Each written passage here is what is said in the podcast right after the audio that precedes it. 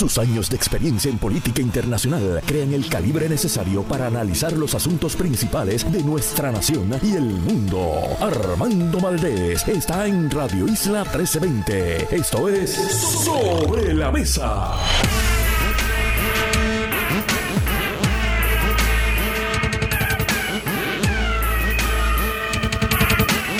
Buenos días Puerto Rico, soy Armando Valdés, usted escucha sobre la mesa por Radio Isla 1320. Hoy, Pablo José Hernández Rivera se sienta a la mesa, Rosa Seguí, nuestra colaboradora de todos los viernes, estará con nosotros. El senador del Partido Popular Democrático Ramón Ruiz Nieves, también se sienta a la mesa, y de la Fundación Sira María Calderón, Liz Marí Rodríguez, una de las empresarias que apoyamos aquí en Radio Isla 1320 y en Sobre la Mesa, empresarias que se han formado como parte del programa de formación empresarial, valga la redundancia, de la Fundación Sila María Calderón y el Centro para Puerto Rico. Y traemos estas empresarias y a veces empresarios para que usted se inspire a montar su propio negocio, pero también para que apoye a estas empresarias puertorriqueñas que se están fajando para echar para adelante aquí en su patria. Todo eso y por supuesto, como todos los días, el mejor análisis para hoy, 17 de febrero del 2023, son las 8 en punto de la mañana.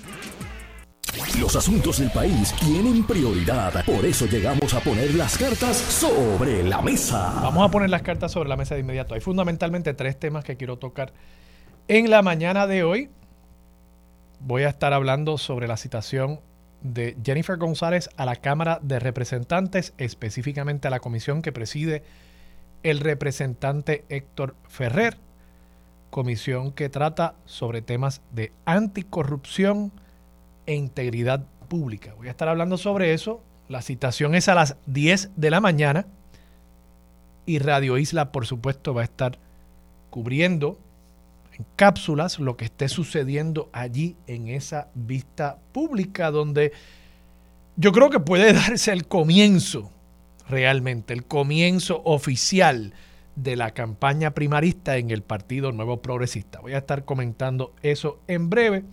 Quiero también discutir lo que está sucediendo en Puerto Rico como secuela del caso de Sixto George con la plugola, plug-ola. Plug es una referencia a esa palabra en inglés, básicamente es la mención. Yo estoy mencionando algo, yo estoy plugging algo, es como lo dicen en inglés en un programa, y a cambio de esa mención yo estoy recibiendo un dinero. Y en la medida en que yo no divulgue ese pago, yo estoy cometiendo un delito. Y por lo visto la Fiscalía Federal se ha interesado en ese tema, así que vamos a discutir eso. Pero comienzo con otro tema relacionado también con la corrupción, corrupción pública en este caso, y el caso del ex alcalde de Guaynabo, Ángel Pérez. Y es que hay una nota hoy en el periódico la firma nuestra amiga y colaboradora Gloria Ruiz Cuilan, página 6 del periódico El Nuevo Día.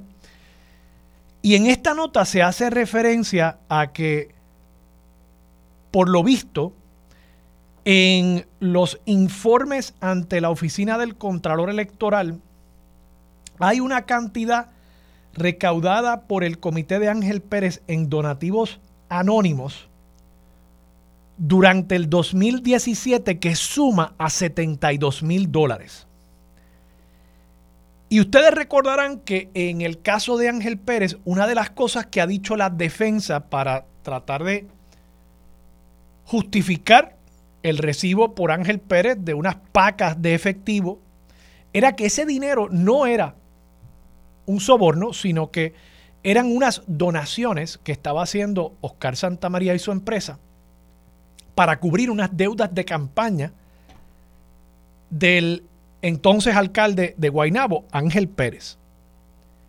Y ahora están diciendo, mira, o por lo menos creo que es por donde va la cosa, y por eso está empezando a salir este tipo de información, porque esto también es una defensa a través de los medios de comunicación. En ese sentido, creo que es importante analizar estas informaciones que salen. Me parece que lo que están intentando plantear es, sí, Oscar Santamaría le dio ese dinero en efectivo al alcalde Ángel Pérez, pero ese dinero él lo recibió, lo informó, fue un gasto de campaña para pagar la deuda de su campaña y lo informó como un donativo anónimo. Y naturalmente, al decir que era anónimo, sabiendo quién se lo estaba dando, y claro, al decir que era anónimo también para poder exceder los límites, porque una persona individual, un solo individuo, no puede donar a un comité de campaña de un candidato 70 mil dólares. El límite en este momento creo que es cerca de los 3 mil dólares. Así que aquí habrían, desde el punto de vista de la ley de financiamiento de las campañas en Puerto Rico, aquí habrían dos problemas. Uno, que sabiendo la identidad del donante, él decidió decir, no, yo no sé quién me dio ese dinero, son donativos anónimos, la ley incluso establece que se pueden recibir donativos anónimos, excepto que la cantidad de cada donativo anónimo tiene que ser un máximo de 50 dólares. Y de verdad tiene que ser anónimo. Así que aquí habría un problema en que violó las disposiciones en cuanto a los donativos anónimos y violó las disposiciones en cuanto al límite de dinero que puede donar una sola persona.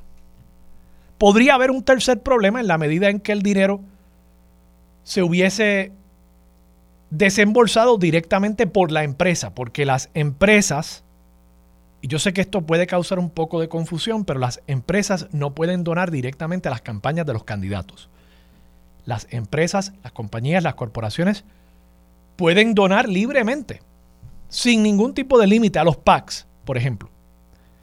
Pero a las campañas de los candidatos, al comité de campaña directamente, el que controla el candidato a un puesto político, a ese comité de campaña solamente pueden donar individuos y hay unos límites en cuanto a la cantidad que pueden donar.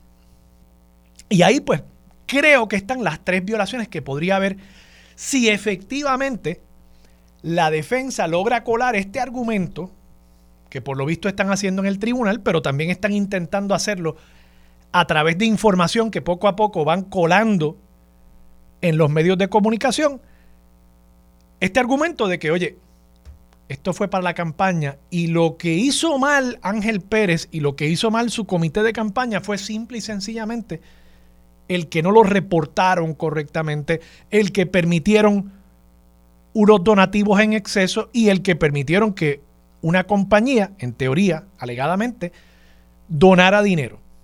¿Y cuál es el problema con eso? Bueno, que si lograran probar eso, que realmente eso es lo que había aquí, yo me sospecho que la ley de financiamiento de campaña no tipifica ninguna de esas acciones como un delito que acarree una pena de cárcel. Yo me sospecho que lo que correspondería en ese caso es el repago al Departamento de Hacienda de esas cantidades más unas penalidades y multas que usualmente son algún múltiplo de la cantidad recibida en exceso. Si recibiste 100 pesos en exceso, pues la ley dice tienes que darle al Departamento de Hacienda como multa tres veces la cantidad de ese donativo en exceso de 100 dólares, pues tendrías que devolver los 100 más 300 pesos. Creo que esa es la fórmula más o menos. Y entonces esto hay que entenderlo amarrado a otra teoría que también a través de los medios de comunicación y en el tribunal han estado esbozando los abogados de Ángel Pérez.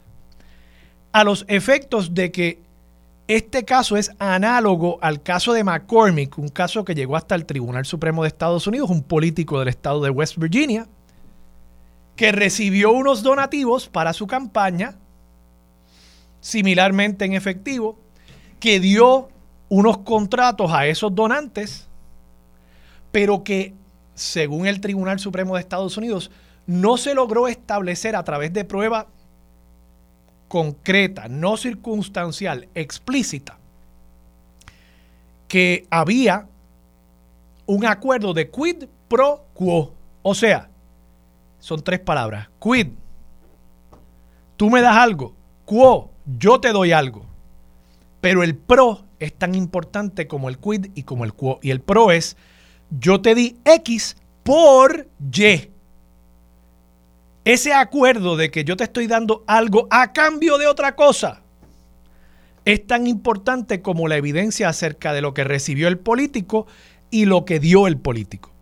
Y yo creo que por ahí va esta cosa. Están tratando de comenzar a establecer una defensa en los medios de comunicación, la defensa de Ángel Pérez, de que, oye, primero, esto fue dinero que recibió Ángel Pérez para cubrir unas deudas de su campaña. Él no se lucró personalmente de esto. Y lo que hizo mal fue que no lo reportó correctamente, pero incluso lo reportó, lo reportó como donativos anónimos. O sea, ese dinero, así es como se usó. Esto no entró a las cuentas bancarias de Ángel Pérez, esto no fue algo que se usó para pagar el colegio de los nenes, para comprar cosas lujosas, no, esto fue para la campaña.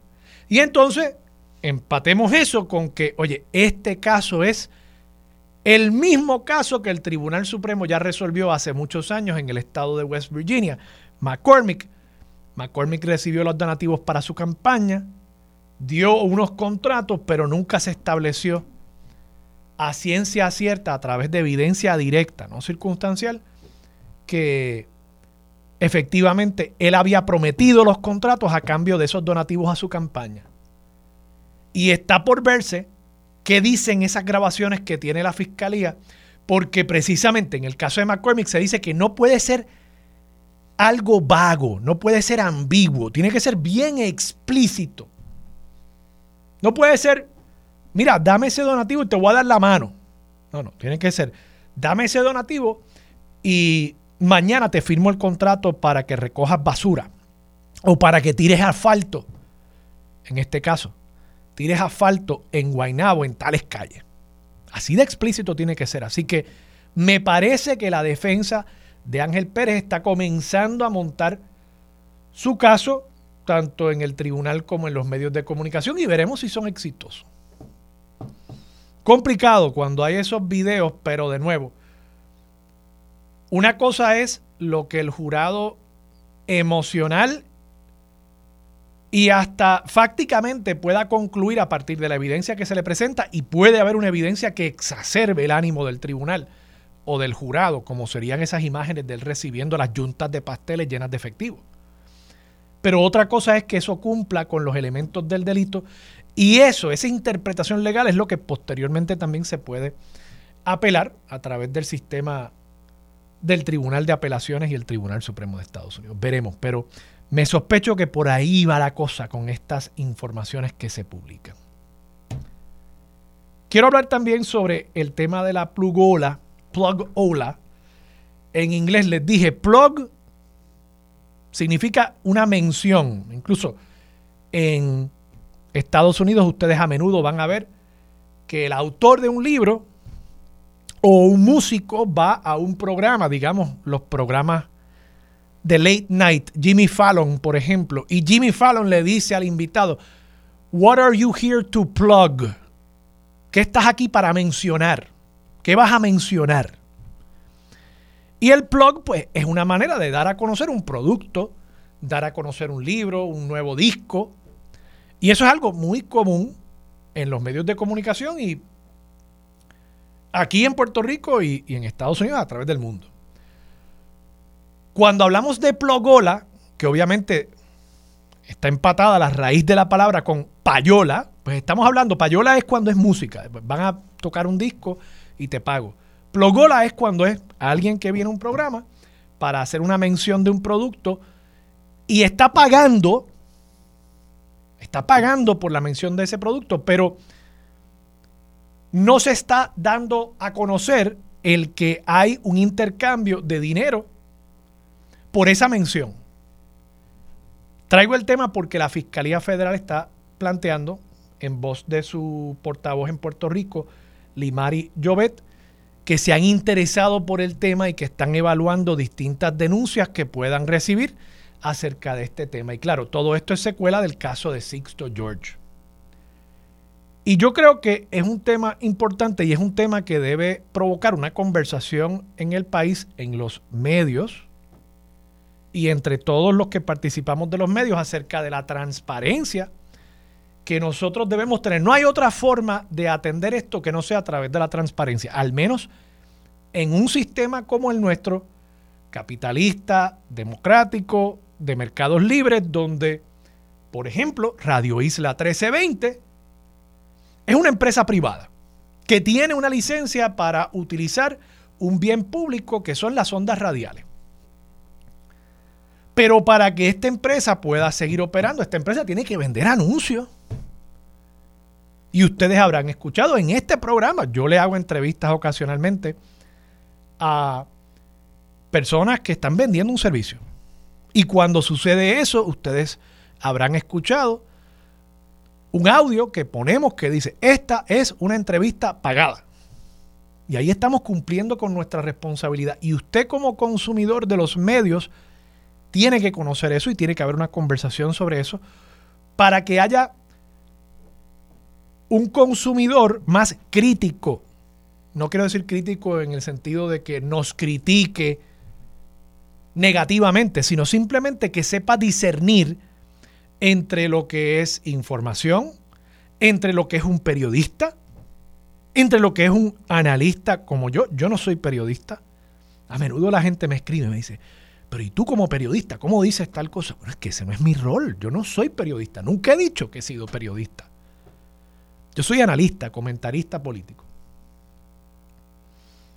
Entonces, para que el público entienda todas esas diversas facetas y entienda el rol, sí, de los anunciantes en cómo se logra sostener una empresa de medios en Puerto Rico, pues yo creo que es importante la transparencia. En ese sentido, yo no sé qué va a descubrir esta investigación, pero creo que en los medios de comunicación, junto al público, junto a la razón de ser de los medios de comunicación, que son todos ustedes los que nos están escuchando, sin ustedes que nos escuchan, no tenemos razón de ser nosotros. Pues yo creo que debe haber una conversación amplia y transparente acerca de cómo se financian los medios, el rol de los anunciantes en definir línea editorial, si es que eso estuviera pasando. Esa conversación es importante y no puede limitarse únicamente a algo forense ya luego de haberse dado el delito, como está implicando aquí la portavoz de la Fiscalía Federal, sino que debería darse una conversación preventiva para asegurarnos de que a través de la transparencia nosotros, todos los que estamos en los medios de comunicación, nos ganemos la confianza a diario, a diario. La confianza se gana a diario del público, que es la razón de ser de empresas como esta y del trabajo que nosotros hacemos.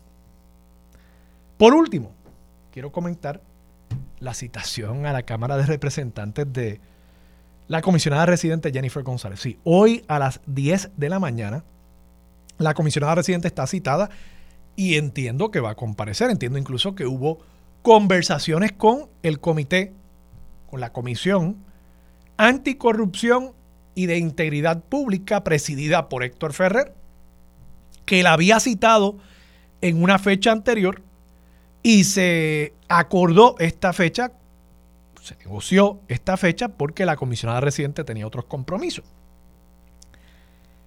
Esta comparecencia, que es a partir de las 10 de la mañana, se da en el contexto de una semana en la que hemos visto los resultados de las encuestas del nuevo día, que si bien muchas personas han cuestionado otros resultados, yo creo que nadie está poniendo en duda Primero, el estado anímico del país frente al gobierno. 88% de la gente ve las cosas como mal o muy mal. Y no creo que haya mucha gente cuestionando el que Jennifer González goza de un mayor favor entre el público puertorriqueño que cualquier otra figura política y ciertamente más que la figura del presidente de esa colectividad, que es por supuesto, el también gobernador Pedro Pierluisi. Y eso pues crea unas complicaciones para el gobernador, creo que crea unas complicaciones también para Jennifer González. ¿Qué es lo que ella va a decir hoy en esa vista pública? Decía Benjamín Torres Gotay que Jennifer González es, lo dijo ayer, de las figuras políticas más hábiles en el uso de la palabra para escabullirse. Esa palabra la estoy usando yo, pero sí, para escabullirse, para cuando algún luchador la tiene contra la lona, ella logra zafarse con el uso de la retórica, con el uso de su verbo y con sus capacidades intelectuales que las tiene. Es una buena debatiente, en otras palabras. Pero me pregunto yo, ¿podrá ella sostener por espacio de tres horas, que es lo que usualmente dura una de estas vistas, ¿podrá ella sostener por tres horas ese debate sin plantear algo concreto? O sea, ella ya ha dicho en una reunión política desde la tribuna política que ella conoce de personas que han sido discriminadas por razones políticas al interior del gobierno de Pedro Pierluisi por apoyarla a ella para la candidatura a la gobernación en el PNP. Y de ese momento al día de hoy han transcurrido dos semanas por lo menos. Y ella conocía de esta comparecencia, de esta citación, y ella accedió a esta comparecencia. Y yo no creo que por mucho que ella sea muy hábil con el uso de la palabra, yo no creo que hoy los legisladores deban cogerle pena o deban permitir que ella vaya allí a simplemente zafarse. No, yo creo que hay que asegurarse de que ella lleve evidencia porque ha tenido el tiempo. Esto no es algo improvisado, esto no es que de pronto, de un día para otro se le ha citado. Ella ha tenido el tiempo para prepararse. Y ahora le toca, me parece a mí, a Jennifer González ir ahí con evidencia. Si no, creo que entonces los legisladores deberían denunciar el hecho de que Jennifer González ha hecho unos señalamientos irresponsables, sin fundamento, sin hechos.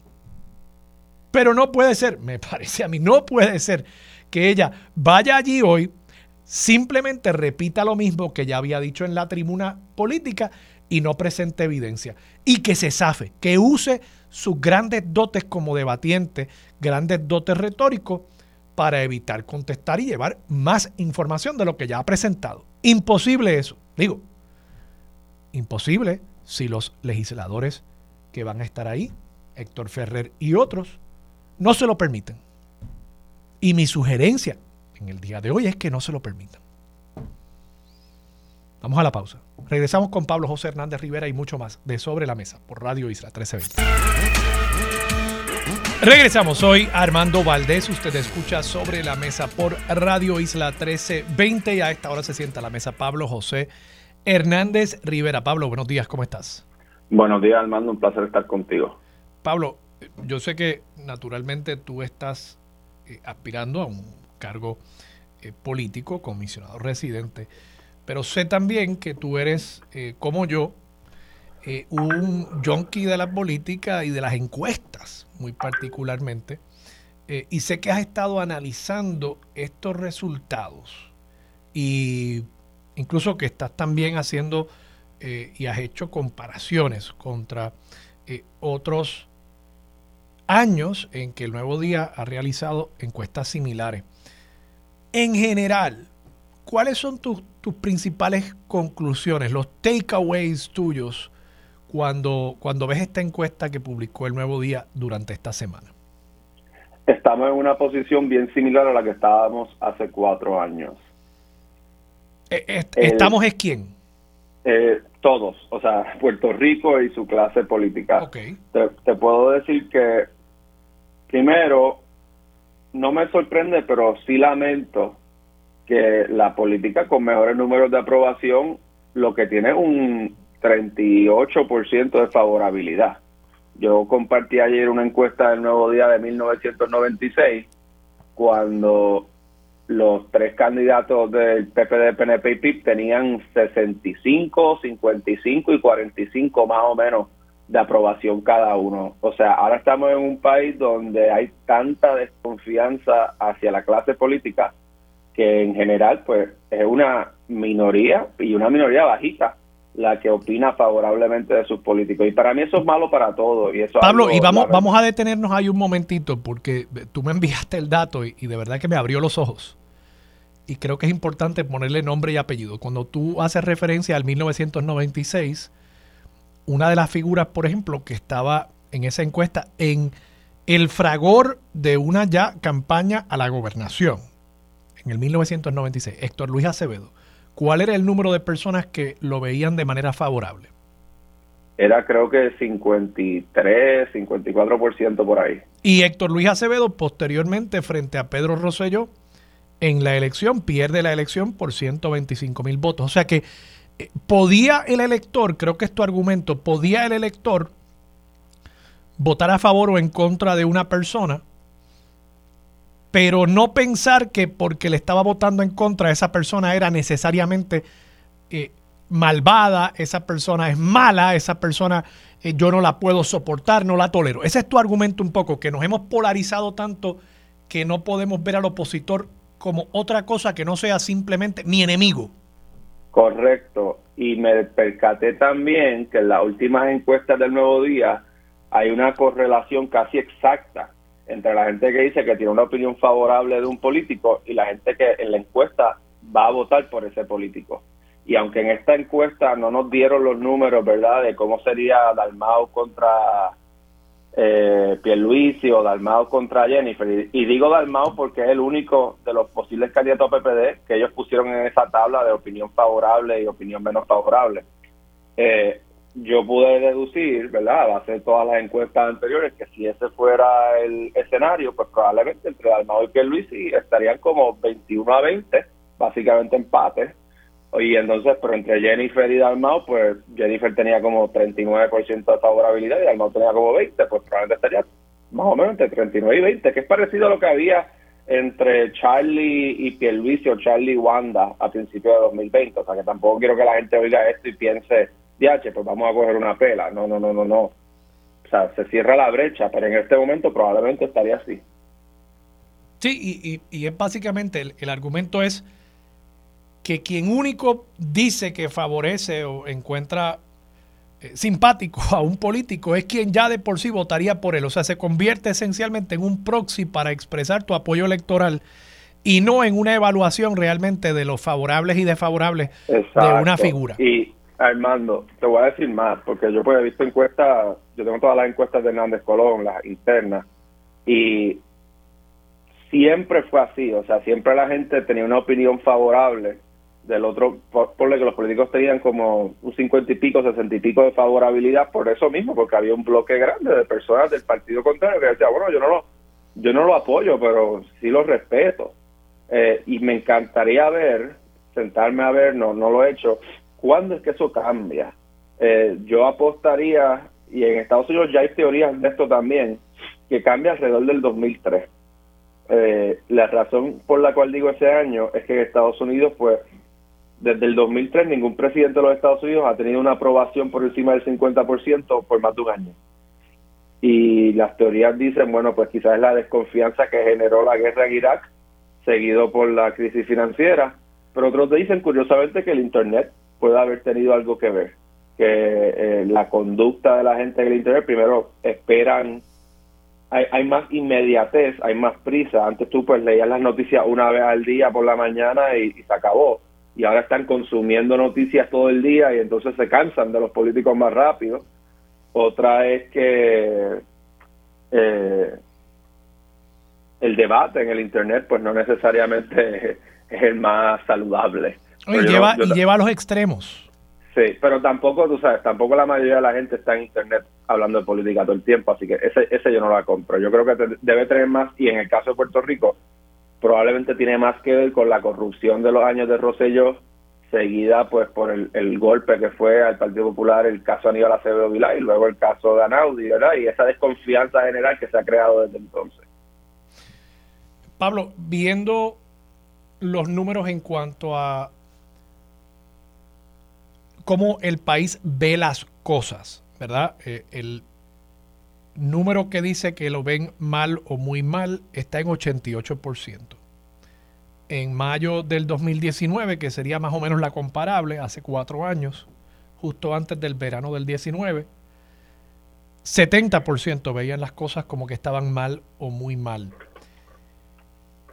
¿Cómo, cómo uno eh, analiza eh, ese nivel de pesimismo en el país? O sea, 88%, eso es básicamente todo el mundo que está caminando por ahí pensando que el país, como dirían los americanos, is going to hell in a handbasket.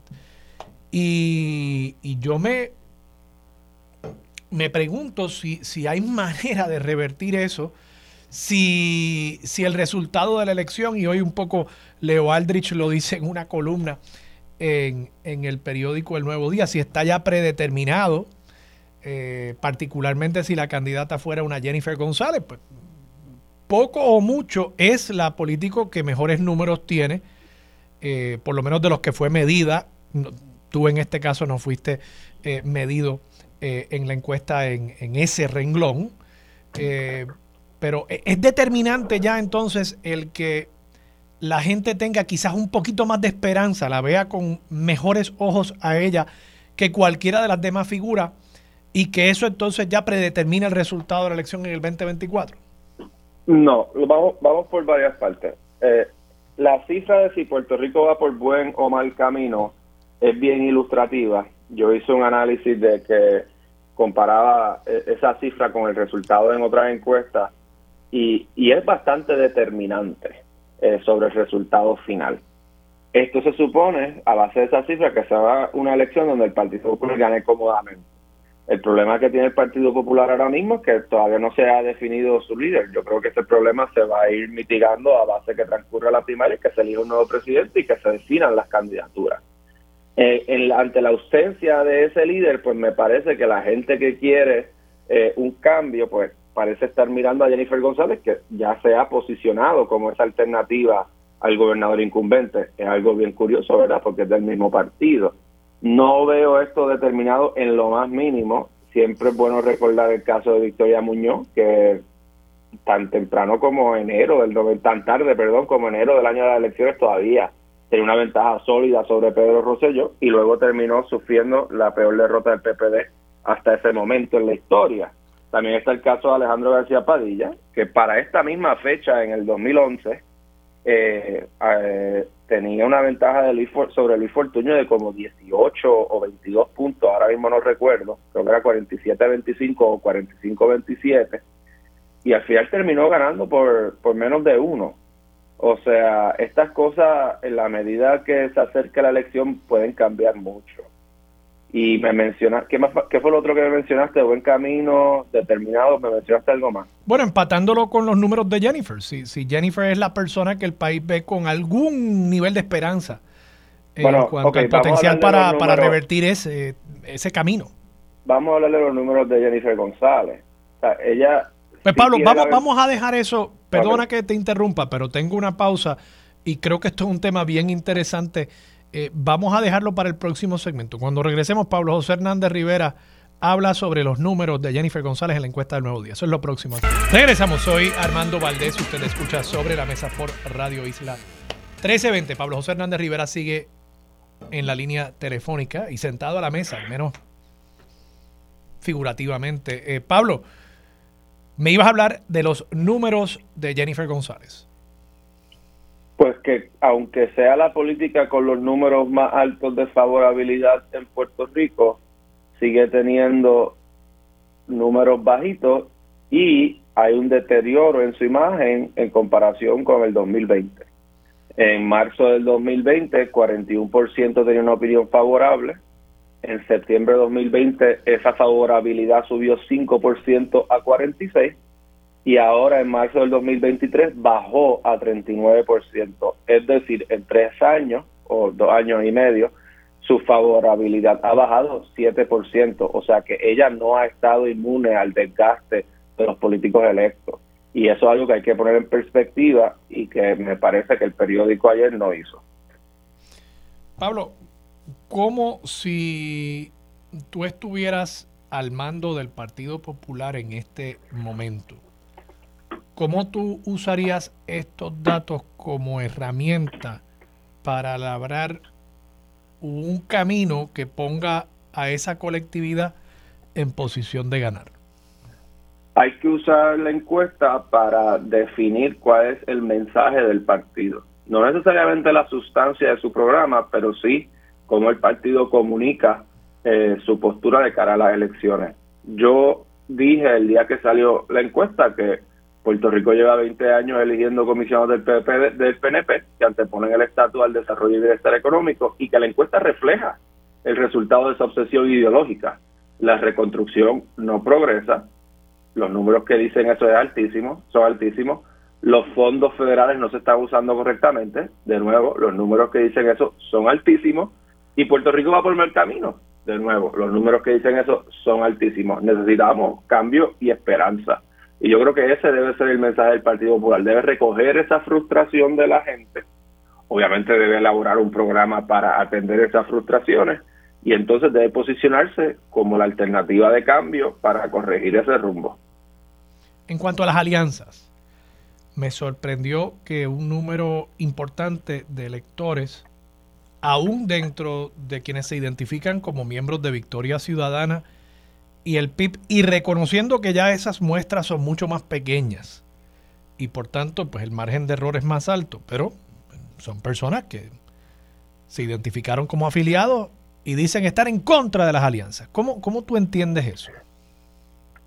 Fíjate, no, no, el sarcasmo no suena bien en radio, pero yo le comenté a un amigo mío que Manuel Natal debería irse al Proyecto Dignidad porque es donde único parece haber calado su mensaje de las alianzas.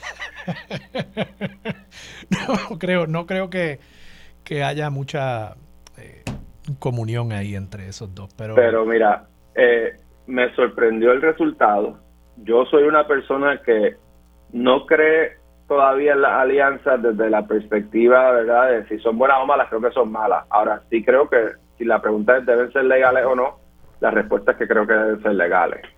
Y yo hubiera esperado que los números a favor reflejaran quizás el respaldo que obtuvieron eh, Dalmau y Lúgaro juntos, que es como un 30%.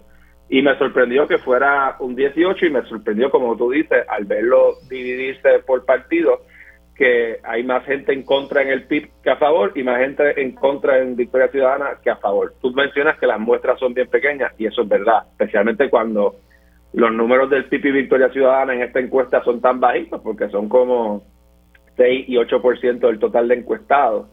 Eh, uno esperaría, siendo que considerando que el mensaje principal de Manuel Natal durante los últimos dos años ha sido precisamente la necesidad de una alianza, que ese partido esté en bloque a favor de la alianza. Creo que esto servirá o se prestará quizás para que no haya una alianza. Que, o sea, yo, yo sospecho que ambas partes, no ambas, pero dentro de Victoria Ciudadana hay personas reacias a una alianza porque son estadistas y dicen pues, que vamos a hacer una alianza con el PIB. Y dentro del PIB hay personas reacias que dicen, bueno, pero que vamos a hacer una alianza con un partido con estadistas. Y, yo creo que aquí los que estén en contra de las alianzas dentro de esos partidos van a tener mucho más eh, leverage, como dice en inglés, porque van a poder decir, mira, pues si ustedes hacen esa alianza, nosotros nos vamos y fundamos un PIB de verdad y nos estamos llevando a la mayor parte del PIB. O Victoria dirá, pues nosotros nos vamos y fundamos un partido estadista liberal y mira, nos estamos llevando a la mitad de Victoria. O sea que los prospectos de una alianza eh, disminuyen significativamente. También ocurre lo que te he dicho, eh, siempre es un error pensar que si tú haces una alianza es equivalente a uno más uno, pues es igual a dos. Dar más más lugar o igual a 28. No. Va a haber gente que no apoya esa alianza y que se va a ir. Y en la historia de las alianzas en Puerto Rico, cuando estaban permitidas, ese fue el caso. Cuando se dio la primera alianza entre el Partido Unión y el Partido Republicano en 1924, nació el Partido Nacionalista y nació el Partido Constitucional de Rafael Martínez Nadal, que luego pues se quedó con el Partido Republicano. De igual forma, cuando ocurrió la coalición del 32 al 40, ya al final de esa coalición el disgusto era tal que del Partido Republicano de la coalición salió un partido, se me olvida el nombre ahora, eh, de Martínez Nadal, eh, de García Méndez, salió un partido del Partido Socialista, salió un partido laborista del Partido Liberal, que se unió después a la coalición, eh, a esos partidos, para que tú veas lo confuso que es todo esto, ya, ya, me imagino que la gente se perdió, pero el Partido Liberal salió el Partido Popular, o sea que el punto, se alimentó el Partido Popular, el punto que estoy tratando de hacer dentro, y por eso le llamaban las mogollas y la colchoneta, es que no, no es uno más uno igualado, termina siendo como punto 5 y punto 3, y te sale otro partidito, y, se forma tremendo revuelo. O sea que no es tan sencillo como la gente piensa. Y no comparto el mismo optimismo de personas como Natal que parecen creer que, esto va a ser así de sencillo, que sumaste a los dos y estás casi empate con el PPD y el PNP. Sí, yo siempre uso el ejemplo de José Bernardo Márquez, que lo tuve aquí en el programa ayer, que es estadista, pero miembro de Victoria Ciudadana. Y la pregunta es, ¿el PIB convocaría a votar por José Bernardo Márquez? No sé, no, no, creo. Y yo creo que José Bernardo Márquez es de los mejores legisladores que tenemos en este momento en Puerto Rico, de cualquier partido, de cualquier partido. Eh, y entonces sería pues una pena eh, que, alguien como él no pueda formar parte de ese tipo de alianza y posiblemente, como tú señalas, pues en algún momento él diga, bueno, es que, es que yo no, no me siento cómodo aquí. Eh, pero, pero de nuevo, es un gran legislador, es un gran legislador. Eh, y, alguien pensante, con ideas, con visión. Eh, Pablo, tú, tú, mencionaste, me pareció interesante, que, que tú estás de acuerdo con que las alianzas sean legales, que se permitan. Yo también estoy de acuerdo con eso. Pero entiendes que eh, desde tu punto de vista, desde tu opinión, pues no, no crees que sea algo necesariamente favorable ¿Por qué? Más allá de que uno más uno no es dos necesariamente cuando se trata de alianzas, ¿por qué tú crees que el unir distintas colectividades bajo una misma causa electoral produce resultados menos que óptimos? Porque se ha tratado antes en Puerto Rico y la experiencia no fue positiva. Se prestó para trampa, se prestó para que dos partidos con intereses totalmente encontrados eh, se unieran con el mero propósito de ganar las elecciones y entonces cuando gobernaban pues no tenían coherencia programática. Pero eso no quiere decir, ¿verdad? Si fue así antes que va a ser así en el futuro. Simplemente pues es un punto en contra. Pues también tengo la duda, eh, Puerto Rico tiene un elemento que no tienen otras jurisdicciones, que es el estatus. Entonces, mucho gira alrededor de eso. Y, y por esa misma razón, pues tú tienes dentro del PP liberales y conservadores, tú tienes dentro del PNP eh, liberales y conservadores. En cierto sentido, los partidos ya son como alianza. Y entonces, cuando tú hagas una alianza de victorioso y pipiolo, pues lo que tú estás diciendo, ¿en qué va? ¿En qué creen, verdad? Más allá de los temas sociales.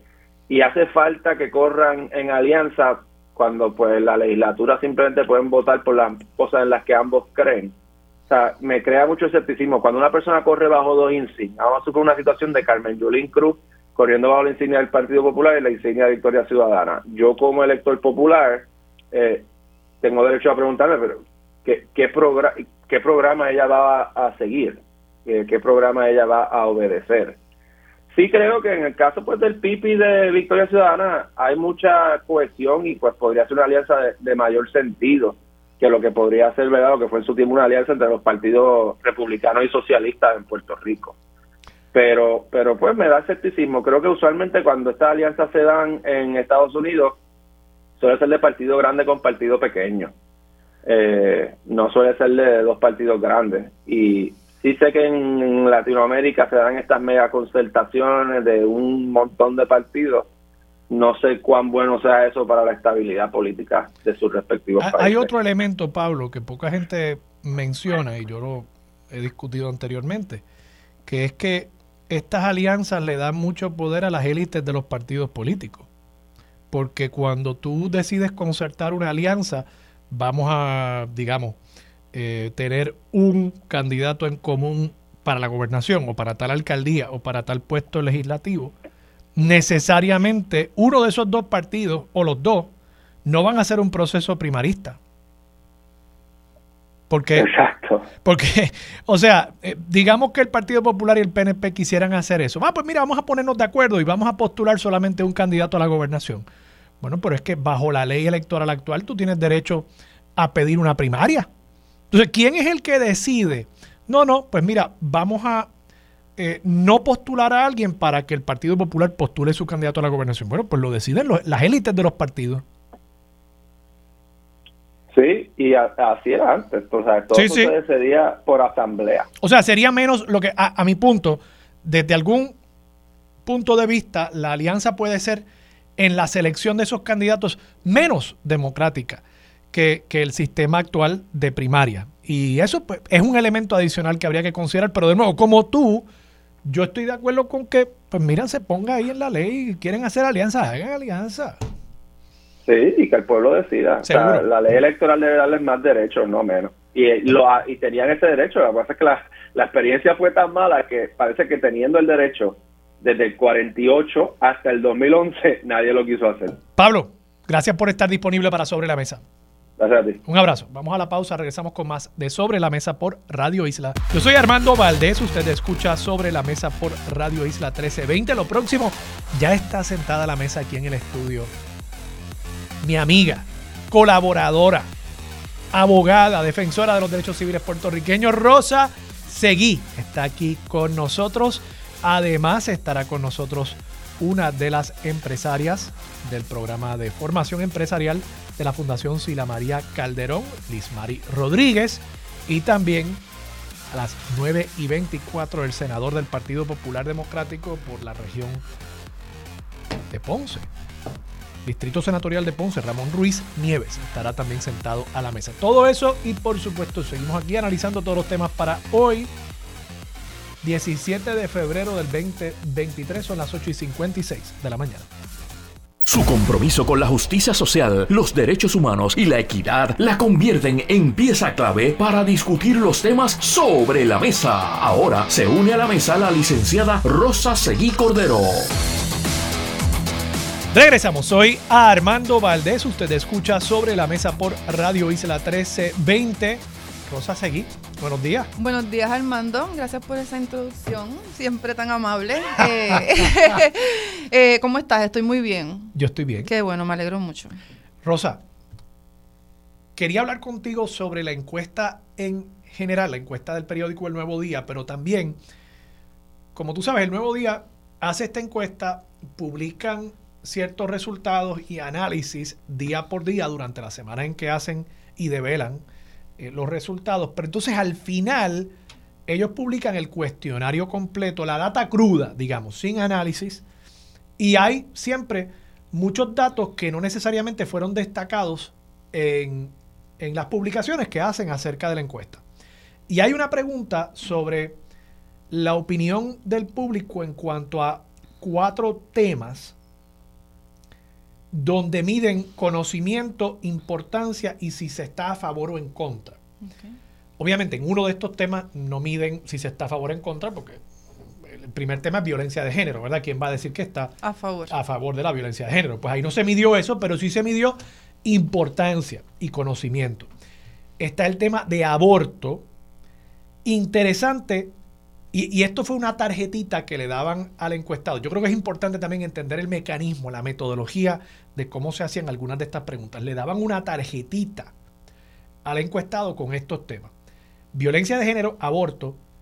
Este es un poquito más largo, pero lo voy a leer completo porque creo que es importante. Derechos reproductivos, que son la libertad y autonomía reproductiva de todas las personas para decidir con responsabilidad si tener hijos o no. ¿Cuántos en qué momento y con quién. Creo que eso es una expresión quizás un poco más amplia ¿verdad? sobre los derechos reproductivos. Y por último, reforma electoral. Reforma electoral,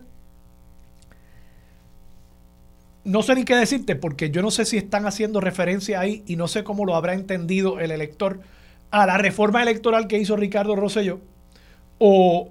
O que si hace falta. A, si hace falta una reforma electoral ahora. Pues entonces ahí creo que el diseño de esa pregunta quizás debió haber sido un poquito más eh, sofisticado. Pero bueno, vamos a enfocarnos en violencia de género, aborto y derechos reproductivos. En cuanto a violencia de género, eh, tenemos en cuanto a importancia, ¿verdad? la tarjeta decía, eh, identifícame si es mucho más importante con un número 5, más importante 4, igual de importante 3, menos importante 2, mucho menos importante 1. O sea, básicamente del 1 al 5, cuán importante es para ti. Y por lo visto, 5% dijo que el tema de violencia de género era mucho más importante, el nivel 5. 16% eh, dijo el nivel 4. O sea que estamos hablando de que 21% de la población identifica eso como un tema bien importante en Puerto Rico, con eh, básicamente un 42% eh, de la población identificándolo como algo menos importante o mucho menos importante, o sea, un 1 o un 2. En cuanto al tema del aborto, tenemos un 40% diciendo que es no tan importante y un 17% diciendo que es más importante. Y en cuanto al tema de los derechos reproductivos, tenemos a un 33% diciendo que no es importante y un 22% diciendo que, eh, que es eh, más importante. ¿no? Eh, el, número 3 no lo estoy mencionando porque eso es básicamente como el término medio, ¿verdad? y, no, no, dice mucho, me parece a mí. Más dice ese 1 y 2 y el 4 y el 5. Entonces, en cuanto a favor y en contra, fíjate qué interesante. Aborto como ¿Sí o no? Sí o no, ¿verdad? Aborto, 76% expresó estar en contra, 24% a favor. Pero cuando se desmenuza eso y se habla de, de nuevo, derechos reproductivos, que son la libertad y autonomía reproductiva, ta, ta, ta, ta, ahí entonces tienes 53% en contra y 47% a favor. O sea, eh, un margen mucho más eh, cerrado entre esos dos temas, que incluso ahí podría haber también un factor mayor de, la participación femenina en, ese renglón a favor. ¿Qué te parecen a ti estos números? Y, y, qué dice esto? ¿Cómo debe esto guiar las estrategias de quienes como tú y como yo apoyamos los derechos reproductivos de todas las personas y, queremos ver que se respete ese derecho a la intimidad y a las decisiones personales? A mí me parece bien interesante que cuando explicamos eh, los derechos reproductivos, sexuales y la autonomía, tenga ¿verdad? Eh, el favor mayoritario. ¿Qué sucede? Igual tenemos que ir a estas preguntas, ¿verdad? ¿Qué es lo que se dice en cuanto a importancia? Que si a mí me importa o que si la legislatura debiera estar entrometiéndose en esos asuntos o si es algo que hay que legislar a favor o en contra, ¿verdad? Está, un poco vago para poder determinar la importancia para mí, para la administración, ¿verdad? Así que yo creo que no es contradictorio, porque fíjate que una cosa es el aborto y otra cosa es el derecho al aborto. Y yo reconozco que hay muchas personas, ¿verdad?, de, distintas religiones, personas eh, con distintas espiritualidades, que no se practicarían un aborto, así que probablemente contesten que no estén de acuerdo con el aborto, pero que tampoco están de acuerdo en que se regule, en que se restrinja o que se prohíba. Así que no es incompatible decir estos derechos sexuales, reproductivos, autonomía. Estoy de acuerdo porque yo creo que todo el mundo debe tenerlo a que si yo personalmente me haría un aborto. Y yo creo que entonces ahí tenemos el problema de la pregunta y por supuesto la demografía. Hay que averiguar en esa demografía, ¿verdad? Especialmente la violencia de género, eh, que dice que, que, es un 42% que dice que no es importante. Eh, que no es importante qué, ¿verdad? Que no es importante. No, no es que no sea importante, quiero ser justo que es menos importante o mucho menos importante, o sea, en relación con otros temas, ¿verdad? No es que no sea importante. por eso que es en relación con otros temas, ¿verdad? Eh, yo creo que pues definitivamente hay una falta de educación sobre lo que es la violencia de género, ¿verdad? Porque existen unos sectores eh, fundamentalistas en Puerto Rico, ultraconservadores, que cada vez que se habla, se menciona la palabra género, pues entonces tergiversan lo que se quiere, lo que se quiere decir eh, y tratan de cambiar y desinformar al pueblo sobre la necesidad, la importancia, la urgencia de que eduquemos con perspectivas de género, que no es otra cosa, ¿verdad? De cómo identificar la perspectiva, ¿verdad? Yo como mujer veo los resultados de esta encuesta eh, y parecerían alarmantes, pero no podemos eh, tomar simplemente las preguntas y ver cómo las personas eh, la, entendieron, qué, posiblemente pudieron haber respondido en cuanto a esto, pero me parece eh, bien, bien interesante que cuando se explica derechos sexuales reproductivos, autonomía reproductiva, cuántos hijos tener, cuándo tenerlo, cuáles son esas capacidades para poder tenerlo, tenemos una respuesta muy positiva. Así que me parece que, eh, nuevamente, todo está relacionado, derechos sexuales, reproductivos, autonomía, con la violencia de género y con el género. Eh, el aborto está también relacionado, o sea, totalmente relacionado con los derechos reproductivos. Así que vemos que son unas palabras que han sido las que han utilizado ¿verdad? Estos, estos grupos y estos partidos políticos eh, o el liderato de ciertos partidos políticos, ¿verdad? Que tenemos que hacer esa distinción. ¿De proyecto Dignidad? Hay un ese, ese, ese, no es el liderato. Por eso, ese no es el liderato. A eso voy. El Partido Proyecto Dignidad está clara en que, en que no cree en los derechos de las mujeres, ¿verdad? En que tiene, en que tiene estos, eh, estos discursos de odio en contra de las mujeres, la comunidad LGBTIQ. Hay un liderato del Partido Popular, ¿verdad?, que ha incurrido en esa violencia de llamar a las mujeres asesinas.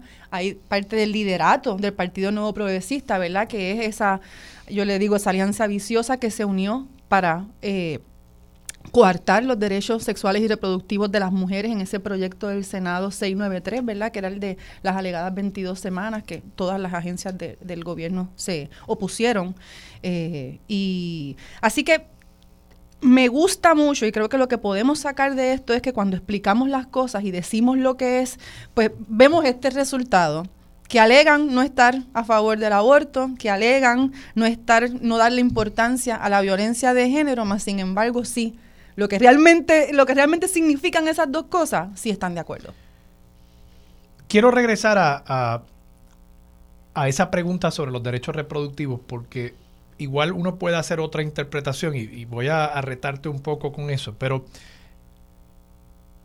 de acuerdo en que cuando uno habla de aborto en abstracto, puede generar unas respuestas, unas reacciones de parte del público distintas a cuando uno va a ejemplos concretos.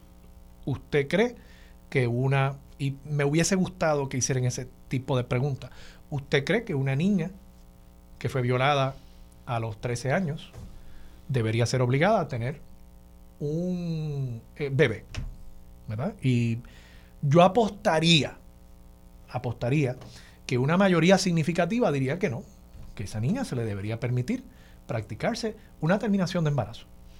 Igual creo que una mayoría diría si una mujer está expuesta a eh, una situación que ponga en peligro su salud, esa persona debería tener derecho a practicarse un aborto. O sea, a tu punto, creo que mientras más explicamos y vamos al detalle, esto no es algo abstracto, esto es algo que toca la vida. La empatía, la empatía, la, falta de empatía, la falta conectar, de, compasión. Hacer lo que evidentemente fue imposible para el presidente del Partido Popular Democrático, José Luis Dalmau, en aquella conferencia de prensa, cuando dijo que una mujer que se practicaba una terminación de embarazo después de la semana 22 era una asesina, ¿verdad? Eh, hay que empatizar con esas personas y ese ejercicio de empatía, más que, la, más que el grito, más que el debate confrontacional, el tratar de conectar con la gente con, con casos reales, es la manera en que yo creo que lograremos que la gente entienda que esto no es algo únicamente teórico, sino es algo que toca las vidas de muchas niñas, mujeres y otras personas en nuestro país. Diste en un punto que es eh, muy fuerte para mí porque hace unos meses una niña de 13 años con discapacidad fue violada, la llevaron al, centro médico y le practicaron un aborto sin su consentimiento. ¿verdad? Eh, y lo, le digo, le, practicaron un aborto, no, perdóname, le, hicieron eh, dar a luz eh, producto de una violación, producto de incesto, sin, capacidad alguna, ¿verdad? No solo por la edad, que en Puerto Rico la edad para consentir a relaciones sexuales es de 16 años o más, así que no tenía edad para consentir. El Departamento de la Familia, a escondidas, a oscuras, eh, tomó decisiones por la vida de, esa niña. Así que yo quisiera darte la razón a ti. Eh, de que si hiciéramos esa pregunta, la mayoría de las personas en Puerto Rico tuvieran la empatía, la sensibilidad. Quiero pensar eso, ¿verdad? ¿verdad? Queremos, queremos pensarlo, pero me dolió que lo dijeras, conociendo que existen casos, ¿verdad?, donde las agencias eh, eh, no, han, no han permitido esa autonomía de los cuerpos, eh, ni, ni dar paso a, relaciones ilegales de, de, todos los aspectos, ¿verdad? Ni la edad, ni la capacidad, y, el incesto, y el incesto, ¿verdad? Todo ilegal. Y entonces pues tenemos que cuestionarnos quién va a cuidar de esa criatura, quién le va a dar ese cariño, ese amor, esas necesidades, por supuesto que sí, son, son dos son dos eh, niñas. Dos niñas. Eh, así que, pues, creo que, que tienes razón de que tenemos que tener más conversaciones. Eh, ojalá tuviéramos más espacios, ¿verdad? Que, que, es lo que insisto cuando estamos aquí, que tenemos un espacio donde podemos hablar de estos temas con un poco de calma, que, que usualmente cuando tengo la oportunidad de ir a otros espacios, pues es más pregunta, interrupción, traer la controversia y no lo, la calidad humana como digo, la empatía, la, solidaridad, o sea, todos estos valores importantes que tenemos que tener en la sociedad no los tenemos. Así que, que, continuemos entonces, sí, hablando de derechos reproductivos y de la autonomía de nuestros cuerpos, a ver si podemos continuar cambiando la conversación. Vamos a ir a esa otra pregunta. Tú dices, y digo, yo también estoy contento en la medida en que un por ciento más alto reconoce esos derechos reproductivos. Pero de todas formas, 53% dicen estar en contra. Y yo tengo que leer esto de nuevo. Lo voy a leer al aire para que entendamos a lo que están diciendo estar en contra. 53% está en contra de derechos reproductivos, que son libertad y autonomía reproductiva. Están en contra de la libertad y la autonomía del individuo. De todas las personas para decidir con responsabilidad si tener hijos o no. O sea, hay 53% de la población que dice estar en contra de que una persona pueda decidir si tener hijos o no. Eso es una locura.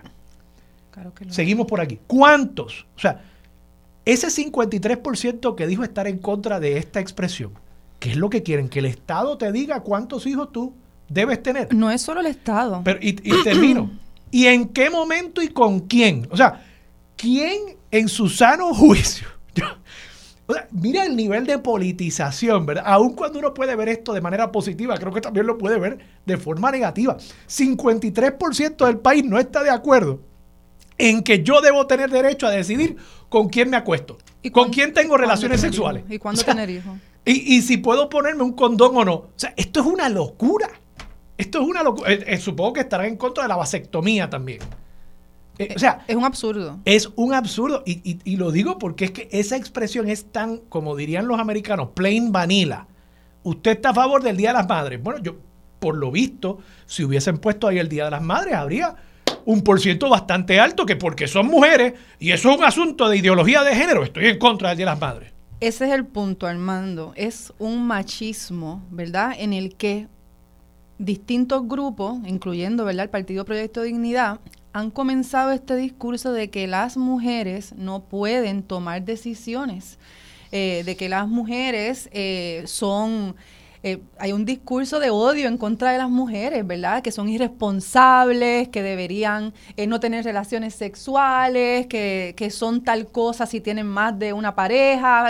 Es un discurso que ha sido tristemente parte de la cultura en Puerto Rico y que todavía vemos que se, que se, que se continúa, ¿verdad? El chiste de la mujer, de querer trabajar, de no cuidar la casa, de no cuidar a la niñez, de no tener que trabajar porque entonces pones en riesgo la vida familiar, eh, de que si estás en la política, ¿quién se queda con, con los niños? De que si eres actriz, ¿quién se queda con los niños? lo vemos constantemente en las líneas de preguntas que se hacen a las actrices, a las candidatas, a las personas que ocupan puestos políticos. Así que mientras continuemos pensando que, por ejemplo, los derechos reproductivos y sexuales, como bien dices, ¿verdad? Cuándo tener relaciones, cómo tenerlas, ¿verdad? Cómo hacer esa planificación familiar si es que se quiere eh, tener hijos o no. Eh, sea, es un estigma sobre las mujeres. Todo tiene que ver con las mujeres. O sea, todo es un discurso de odio, de no poder, no tener la capacidad de, de que estás, la, la, la sociedad quiere imponerle a la mujer qué tipo de mujer tiene que ser, qué tipo de persona debe ser desde la conducta, desde la vestimenta, desde exigir que no andemos solas en las calles, de que no se puede viajar sola, de que no podemos estar a ciertas horas eh, fuera de nuestro hogar. Todo es un discurso que quiere dominar la vida misma de las mujeres. Así que lo vemos y lo vamos a continuar viendo si permitimos darle paso a... todavía eh, hay agrupaciones que impiden la entrada de las personas que van a, a clínicas ginecológicas donde también se practican eh, distintas terminaciones de embarazo. Todavía tenemos sectores en la Universidad de Puerto Rico, estos, estos grupos pro vida, dando charlas en contra del aborto, ¿verdad? Criminalizando a la mujer, criminalizando las libertades de las mujeres y de las personas gestantes a tomar decisiones. Eh, y la vida de la mujer, el físico de la mujer pasa un segundo paso. porque 53% vamos a tener, de la población de la población encuestada la mayoría hombres, eran su mayoría hombres, eso no lo sabemos, la eh, demografía. No, te puedo decir aquí, mira, te puedo decir eh, el sexo de las personas usualmente está al final en la parte demográfica y lo voy a buscar aquí. Dame un momentito. Tenemos eh, pero yo, a veces sexo, 48% eran hombres, 52% eran mujeres. Yo creo que esto pero, pero, es positivo. 53% de los encuestados y las encuestadas dice que tú no debes tener el derecho a decidir con quién te acuestas. Y ese el claro, ese es el resultado de la falta de educación con perspectiva de género. Es una justificación básicamente para agresión sexual. Tú no decides. Pues claro que decide el hombre, decide otra persona. La falta de consentimiento. Es, lo que dijo Lisiburgo. Lo que dijo Lizzie Eso ah, es pues. Tú, te vistes de cierta manera, te la estás buscando. Y si tú estás casada, tú no puedes negarte a tener relaciones sexuales y tampoco puedes decidir cuándo quieres tener hijos, no importa tu condición, salud mental, estado económico, nada. Así que sí, son agresiones, es parte de la violencia de género que dicen que no es importante. Es, eso, ese es el resultado de eso. Y tenemos que educar, y no solo en las escuelas, en todos los espacios. Hay una campaña que lanzó esta semana la Coordinadora Paz para las Mujeres, que va dirigida al consentimiento, precisamente.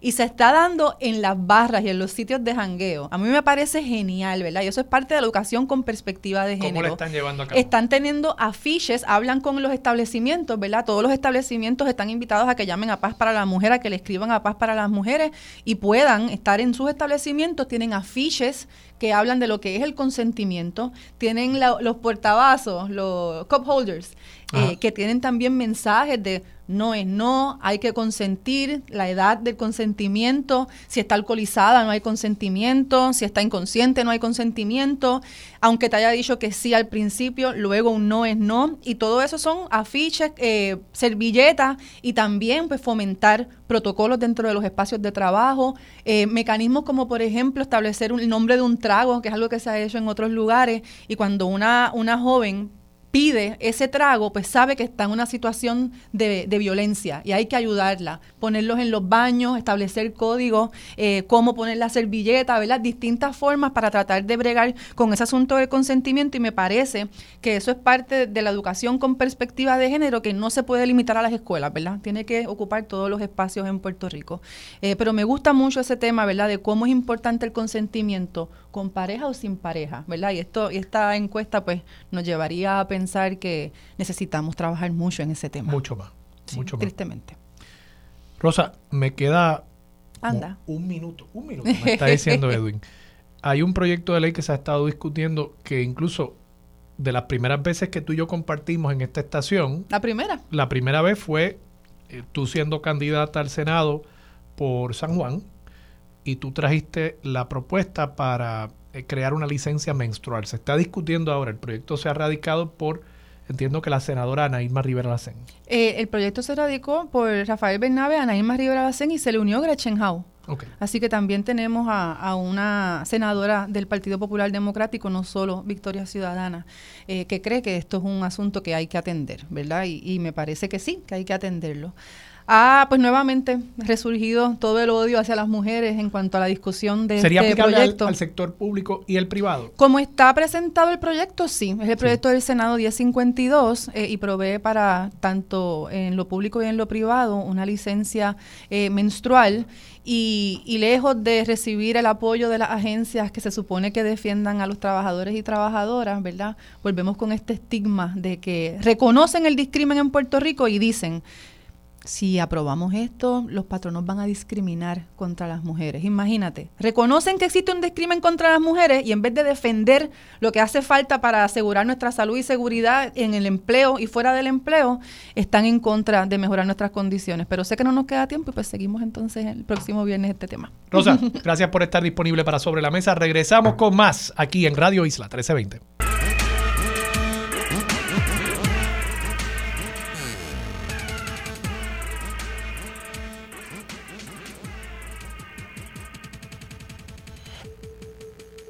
Regresamos, soy Armando Valdés, usted escucha sobre la mesa por Radio Isla 1320. Ramón Ruiz Nieves, senador del Partido Popular Democrático, se sienta a la mesa. Senador, buenos días, ¿cómo está? Buenos días a ti, Armando, y gracias por la oportunidad de compartir con tu radio audiencia y, y discutiendo todos los asuntos que aquecen al, al diario puertorriqueño y hacia dónde vamos y cómo está nuestro país. Claro que sí, gracias a usted por estar disponible para Radio Isla. Eh, le pregunto, senador, eh, ¿están en suspenso las enmiendas al código electoral? Eh, mientras sucede esto, hoy el periódico El Nuevo Día finalmente publica el cuestionario de la encuesta completa, o sea, todas las preguntas que se le hicieron a, a los encuestados. Y me resulta interesante, hay un tema que se incluye en una tarjetita que le entregaban a los encuestados, eh, y es reforma electoral, pero por lo visto pues no se detalló mucho más. Entonces, 61% de los encuestados está en contra de la reforma electoral, pero no queda claro si están en contra de la reforma que se había hecho cuando Ricky o si están en contra de hacer una reforma ahora a lo que tenemos en cuanto a leyes electorales y 39% dice estar a favor. Así que no, no me queda claro cuán útil es ese dato para los fines de esta conversación, pero le paso el micrófono a usted. ¿Qué está pasando con todo el proceso de enmiendas al Código Electoral? Armando, algo bien importante porque yo creo que esa encuesta va, de, va dirigida no al proyecto del Senado 909 y al sustitutivo que crea el, el número 4 y el 114, sino va, va precisamente en el enfoque que uno pueda traerle el análisis a lo que vivió Puerto Rico en las elecciones pasadas. Okay. Tú, tú, recordarás algo bien importante porque nosotros tenemos una nueva ley electoral que se aprueba, por decirlo, y el país tiene que recordar que esa nueva ley electoral se aprobó el 20 de junio del 2020, al mando cuatro meses antes de las elecciones generales, se cambió el Estado de Derecho Electoral en Puerto Rico cuatro meses antes de unos, de unos comicios generales. Y esto creó una inestabilidad en el proceso electoral de Puerto Rico que todo el país lo vivió.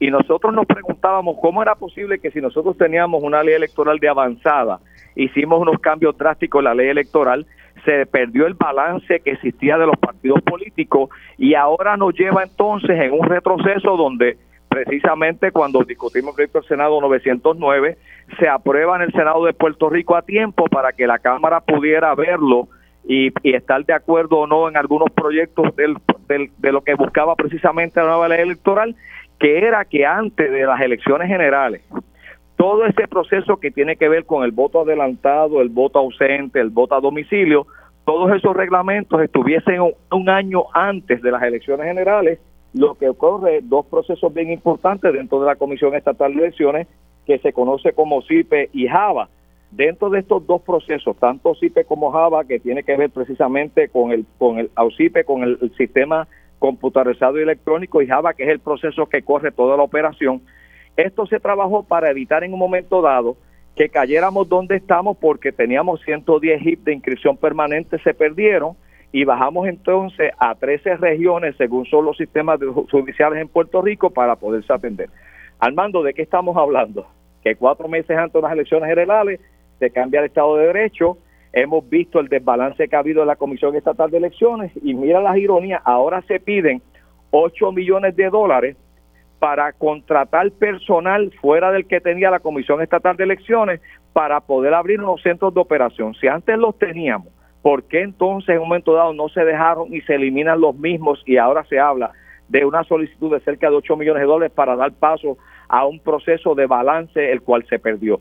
¿Qué envuelve esto? Pues estamos hablando de que el proyecto del Senado 909 que pasó a un comité de conferencia, que la Cámara de Representantes, era un sustitutivo, estamos hablando de 15 enmiendas que se están discutiendo y analizando para buscar de qué forma manera nosotros logramos que el proyecto cuando llegue al señor gobernador tenga la firma del gobernador, porque aquí no es solamente que yo busque los votos o haga los cambios necesarios, si al final del camino no voy a lograr que el señor gobernador lo firme y no tengo los votos ni en Cámara ni en Senado para ir por encima del veto como el gobernador referente al nuevo Código Electoral de Puerto Rico. ¿Han habido conversaciones con la fortaleza o con algún legislador del PNP que esté representando la posición de la colectividad y del Ejecutivo a los fines de asegurarse de que ese proyecto efectivamente sea firmable? Bueno, yo te tengo que decir que cuando yo trabajé responsablemente en la Comisión de Gobierno Tercero Ramos Nieve, el proyecto será 909, yo logré el aval de la delegación del PNP y ese proyecto se aprobó con 21 votos en el Senado de Puerto Rico cuando pasa a la Cámara. Cuando se trabaja en la Cámara de Representantes, el proyecto apenas logró 26 votos a favor. Por lo tanto, de la manera como quedó confeccionado, si yo lo bajo así al floor, no voy a lograrlo aprobar porque necesitaría 14 votos para lograr aprobar la medida. Acuérdate que aquí hay un punto bien importante porque dentro de este código electoral, uno de los asuntos que estamos discutiendo es sobre el voto adelantado, porque Puerto Rico logró el año pasado, en las elecciones pasadas por lo del COVID, una participación más de un 35% al mando en el voto adelantado. Y el voto adelantado se puede hacer en cualquiera de las tres modalidades, la visita a la casa, por correo.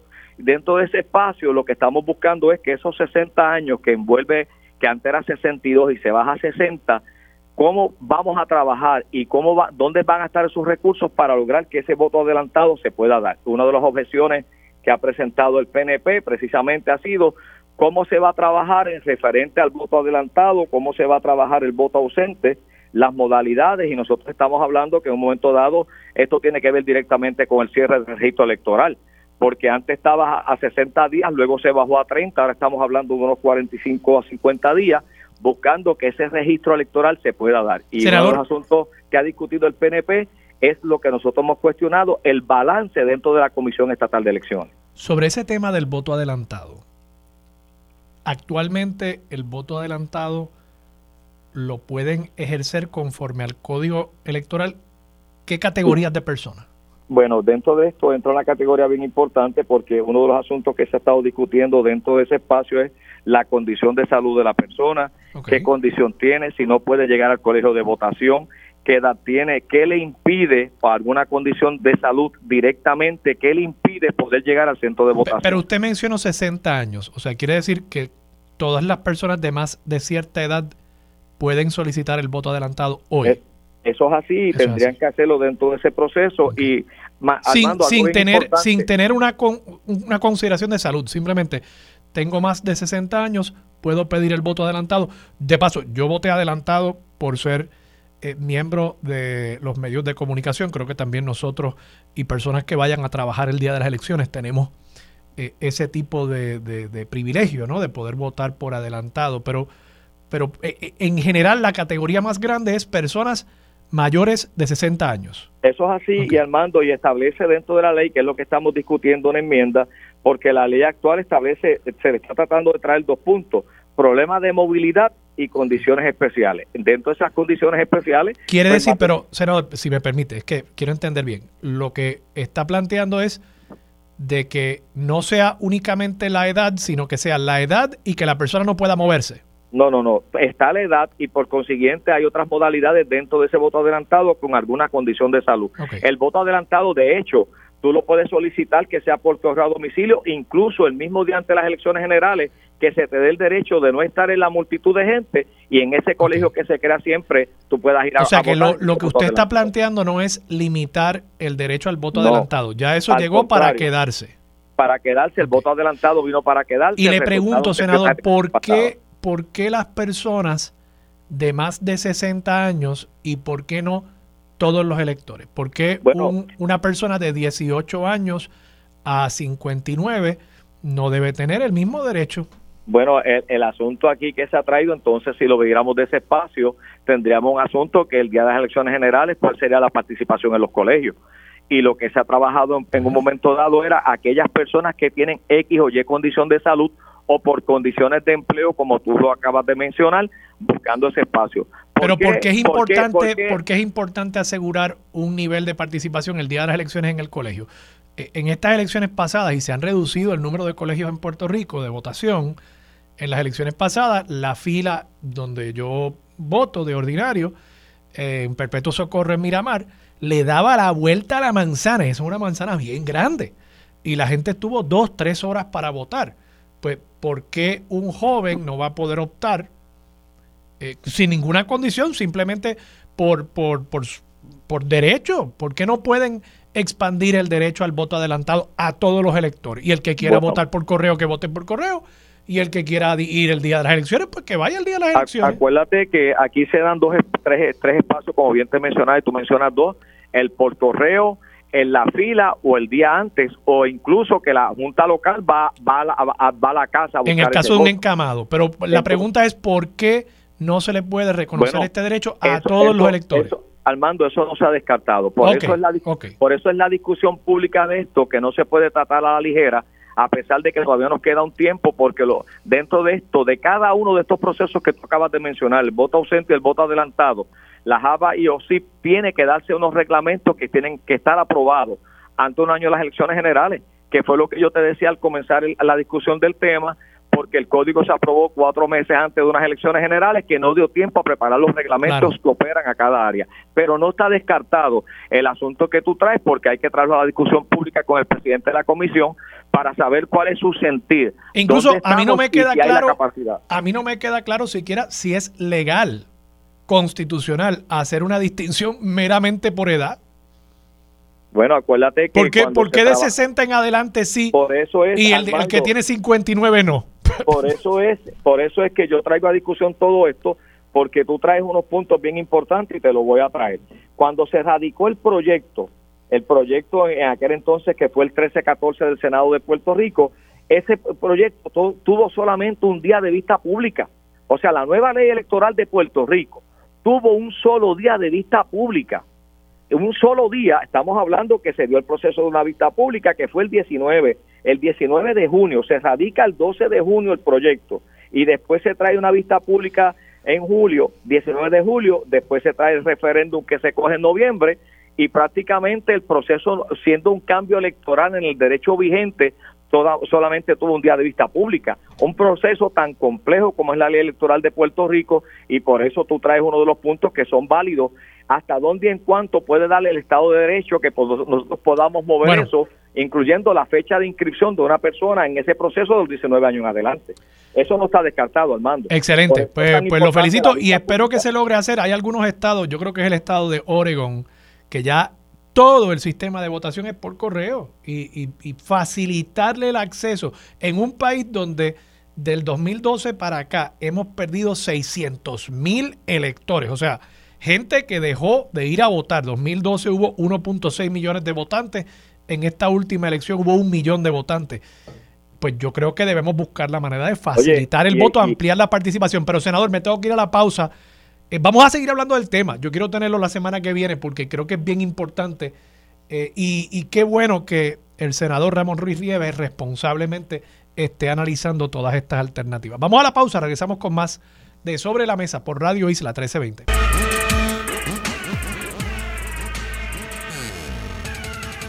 Regresamos.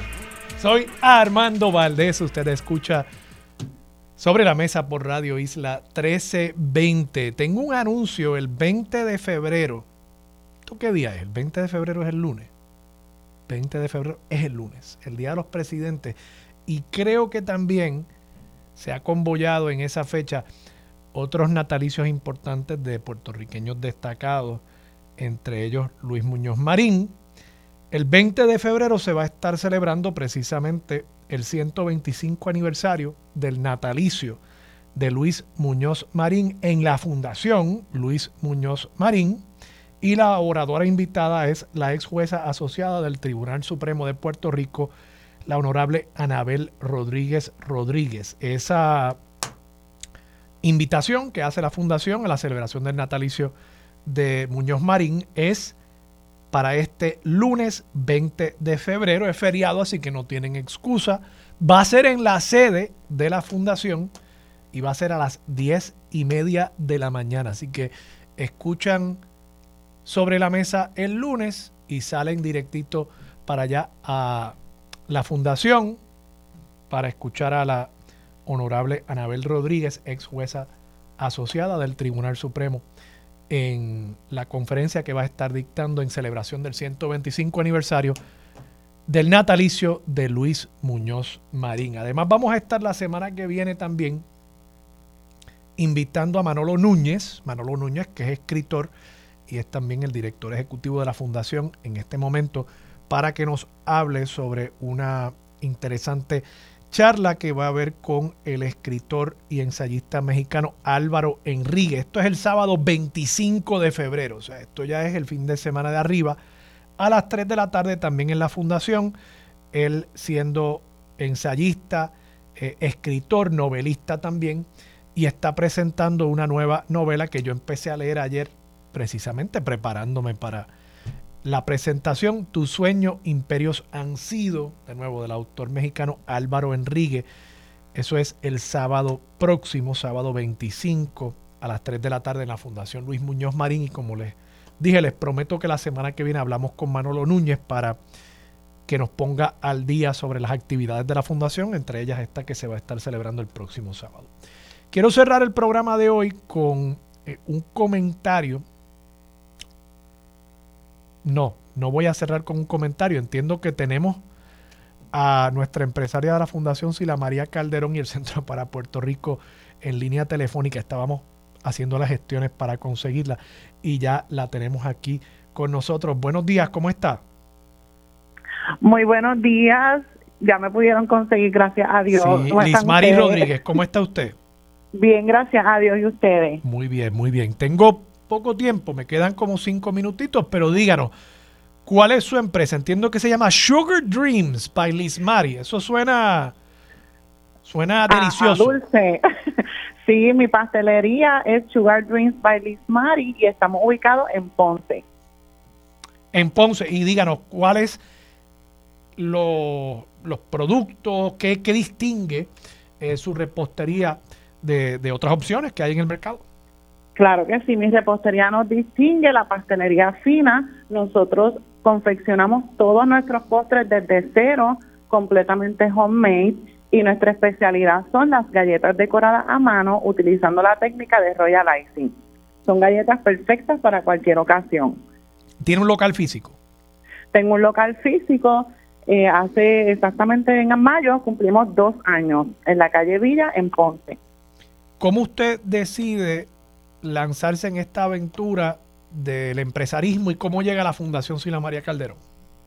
Yo decido lanzarme al empresarismo luego de que tuve a mi tercer bebé en el 2018, trabajaba como secretaria, pero pues quería dedicarle más tiempo a mis hijos y decidí entonces renunciar a mi empleo y emprender desde mi hogar.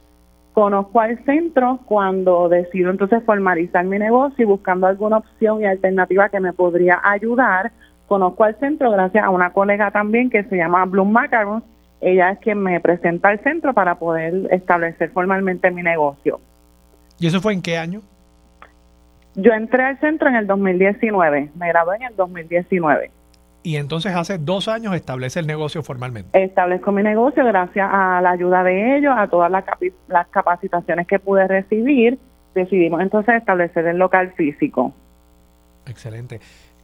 ¿Qué fue lo, lo que eh, más te eh, ayudó a lograr esa meta de independizarte, de tener una fuente de ingreso propia que te permitiese más tiempo con tu familia? ¿Qué, qué de lo que aprendiste en la fundación te, te ayudó, lo más que te ayudó a, a lograr esa meta? Yo siempre digo que lo más que me ayudó fue a identificar mi cliente ideal, porque yo trabajaba desde mi casa y yo pensaba que le podía vender a todo el mundo y más con la facilidad de tiempo que quizás podía tener, pero ellos me ayudaron a identificar quién era mi cliente, dónde lo podía buscar, cuál era el rango de edades, a qué cliente yo quería llegar. De esa manera pude ser estratégica y entonces llegar a ese cliente y a que pudiera obtener mi producto. Fíjate, de todas las empresarias y empresarios que he tenido en el programa, nadie me había planteado eso. Y, sin duda que yo creo que es un factor importantísimo que a menudo uno no considera. Uno puede tener una gran idea. Eso es correcto. Para un negocio, pero para que sea rentable, uno tiene que tener alguien que, compre su producto. Es así. Y, y para eso hay que entender ese consumidor. ¿Quién es esa persona que realmente también uno le está atendiendo un problema por medio del producto, la gran idea que uno ha tenido. Yo identifiqué el problema que había en mi pueblo, que era que no había un lugar acogedor donde se le brindara muchas delicias, que tú llegaras, fuera bonito, te recibiéramos con mucho amor, cariño, te diéramos una palabra. y eso era lo que yo quería. Yo lo identifiqué, conocí a mi cliente gracias al centro y aquí estamos, gracias a Dios. de nuevo, Lismari, dinos dónde está localizada la repostería, cómo se pueden comunicar contigo. Y yo me imagino, esto ya todo el mundo lo hace, tienes redes sociales, uno puede ver algunas de las creaciones, me imagino que uno podrá hasta ordenar por teléfono y tú se lo tendrás listo. y pasan por ahí Servicarro y se lo llevan. Dinos, ¿cómo, ¿cómo pueden patrocinarte los amigos de Puerto Rico y por supuesto muy particularmente los ponceños? Yo sé que Penchi ahora Penchi está ahora viviendo en Levitown, pero él va a Ponce de todas formas y estoy seguro que va a pasar por pues allí. Qué bueno. Pues los invito, estamos ubicados en la calle Villa en Ponce, número 344. Me pueden conseguir en las redes sociales, soy súper activa, Sugar Dreams by Liz Mari. Sugar Dreams. Dreams de sueños de azúcar. Sugar Dreams by Liz Mari. By Liz Mari y en Instagram Sugar Dreams underscore PR. Estamos también trabajando nuestra página web próximamente, gracias también a las capacitaciones del centro empresarial. Excelente. Pues Lismari, te deseo mucho, mucho éxito. Amén, muchas gracias. Y, bueno, ya lo saben, si quieren eh, comprar alguna repostería, un bizcocho de cumpleaños, cualquier tipo de celebración que ustedes tengan, simplemente un regalito. A veces uno eh, busca mucha cosa física y a veces un gustito, una galletita, una repostería, es quizás el mejor regalo que se le puede hacer. Así eso es lo que queremos brindar, una experiencia a través de nuestros dulces y brindarle felicidad a nuestros clientes. Excelente. Sugar Dreams by Liz Mari en Ponce, apóyenla a ella y a todas las otras empresarias que una semana sí, una semana no, vienen a este programa para no solamente que ustedes apoyen a esas empresarias y empresarios, sino también para inspirarles a ustedes a emprender y por supuesto recuerden que pueden también buscar más información de los programas de la Fundación Sila María Calderón y el Centro para Puerto Rico en las redes sociales y en internet. Vamos a la pausa, regresamos con Mili Méndez. Dígame la verdad, es lo próximo aquí en Radio Isla 1320.